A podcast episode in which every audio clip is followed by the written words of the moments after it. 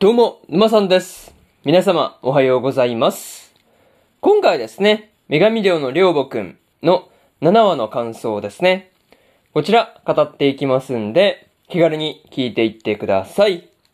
というわけで、早速ですね、感想の方、入っていこうと思うわけですが、まず、一つ目ですね。学園祭にて、というところで、講師がですね、女子大の学園祭にステアと来ていたわけなんですが、まあ、その学園祭がですね、なかなかカオスすぎてですね、まあ見ていて笑いが止まらなかったなというところでした。まあ中でもね、こう、ミネルが、こう、不思議な薬屋でですね、怪しい薬を売っていたりしたわけなんですが、まあこれにはね、まあさすがに危ないからっていうところもあると思うんですけど、まあ、こう、実行委員の人たちにですね、まあ、追いかけられているっていうところですよね。しかもこれが毎年続いてるんだっていうことを思うとなかなか笑えるよなっていう話ですね。そう。いや、これはなかなかカオスですよね。しかもその薬でね、結構大惨事というか、いろんなことが巻き起こってましたからね。まあ、まあ、特に挙げるとすればですね、まあ、ミネルが逃げる時に落としていった薬で、まあ、こう、よりの花が咲き乱れているっていう状況があったわけなんですが、いや、これに関してはね、本当にカオスとしかね、言いようがなかったなというところですね。そう。なかなかすごいですよね。そう。いや、マジでカオスだなっていう話なんですけど、まあ、それに、講師とね、ステアも見事に巻き込まれてしまっていたわけなんですが、まあ、正直ね、あの場でセレネがですね、力を使っていなければですね、どうなっていた、まあどうなっていたことやらっていう感じでしたね。そう。さすがにまずかったですよね、あれはね。そう。まあそんなセレネもですね、まあオカルト研究部に調査対象として狙われているっていうのもですね、なかなか面白いところですよね。そう。調査対象会っていうところがね、本当に面白かったなというところで、まず、一つ目の感想である、学園祭にてというところ終わっておきます。でですね、次、二つ目に入っていくわけなんですが、二つ目はですね、メイド喫茶というところで、講師がですね、フレイに案内されて、メイド喫茶に来ていたわけなんですが、まあ、アテナもですね、講師以外の、まあ、男性とですね、自分からこう、話しに行っているっていうのが、まあ、こう、本当にすごい変化だなっていうことをね、思ったりしました。またね、こう、アテナが接客をしている時にですね、まあ、こう、お客からナンパされたっていうことで、まあ、講師はね、やっぱりこう、助けようとしたわけなんですが、まあ、それに対してですね、フレイが見守るっていうこともね、立派な守ることだっていう風に言ってるところがですね、まあ、確かにそうだなっていう風に感じたところですよね。そう。なかなかそういうところはフレイがね、こう、まあ、なかなか、なんていうかね、お姉さんっぽいというか、なかなかね、そこで講師を止めるっていうところができているっていうのがね、なかなかすごいなっていう感じでしたね。あとはね、講師のことをですね、彼氏だっていう風に言われた時の、アテナのね、焦っているところが、まあ面白かったわけなんですが、まあ、個人的にですね、まあ弟でも妹でもあるっていうところですね。あれは本当に面白かったなというところですね。そう。まあでもね、弟でも妹でもっていうことに関してはですね、まあそのどの道アテナが姉であるっていうことに変わりはないので、まあなんかどっちでも良さそうな感じではあるかなっていうところですよね。そう。まあ共通点というかね、そう。まあそういうところに関してね、まあそれに、そう思えばどっちでも良かったのかなっていうふうには思ったりしたという話で、二つ目の感想であるメイド喫茶というところ終わっておきます。でですね、次、三つ目なんですが、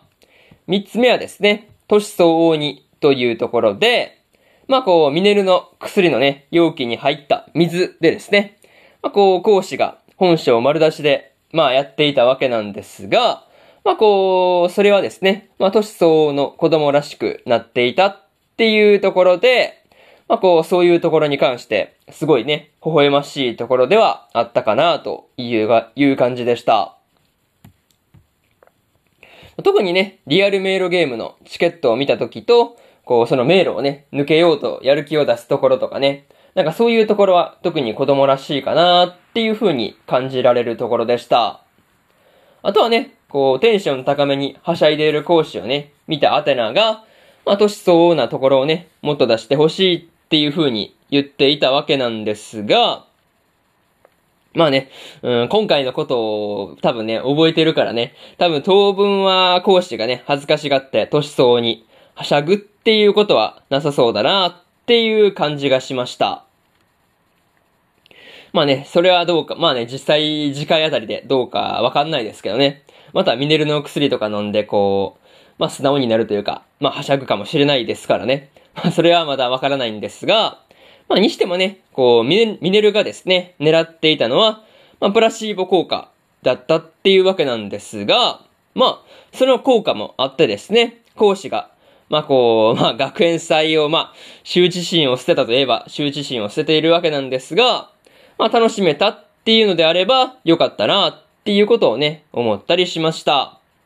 そういうところで、三つ目の感想である、年相応にというところ、終わっておきます。でですね、えー、最後にというパートに入っていくんですが、今回ですね、女子大の学園祭だったわけなんですが、まあね、キリアがダンスをしていたり、ステアがメイド姿でね、こう、まあ、客を踏みつけていたりとですね、まあ、こう、見事にラストの方はですね、特に学園祭がカオスそのもので、まあ、そこがね、見ていて楽しかったなというところでした。またね、セレネがオカルト研究部からね、調査対象として狙われていたりするっていうのもですね、なかなか面白いところではあったんですが、まだまだね、セレネ、セレネの正体の謎に迫っていくっていうことに関しては、ほど遠い感じではありました。まあ、それはさておきですね、次回からの話が、では一体ね、どうなっていくのかっていうところですね。そこが、すごくね、気になるところという話で、今回の女神寮の寮母くんの7話の感想ですね。こちら、終わっておきます。でですね、今までにも1話から6話の感想はですね、過去の放送で語ってますんで、よかったら過去の放送もね、合わせて聞いてみてくださいという話と、今日はね、他にも2本更新しておりまして、ハメフラ2期の9話の感想と、テンスラ2期の20話の感想ですね。この2本、この2本ね、更新してますんで、よかったら、こっちの2本もですね、聞いてみてくださいという話と、明日ですね、明日は4本更新するんですが、迷宮ブラックカンパニーの第8話の感想と、魔法科高校の優等生の9話の感想、そしてですね、白いスタのアクアトープの9話の感想と、スカーレットネクサスの10話の感想ですね。この4本、1、2、3、4と更新しますんで、よかったら明日もですね、ラジオの方聞きに来てもらえるとものすごく嬉しいですというところで、本日1本目のラジオの方終わっておきます。まあね、えー、なかなか、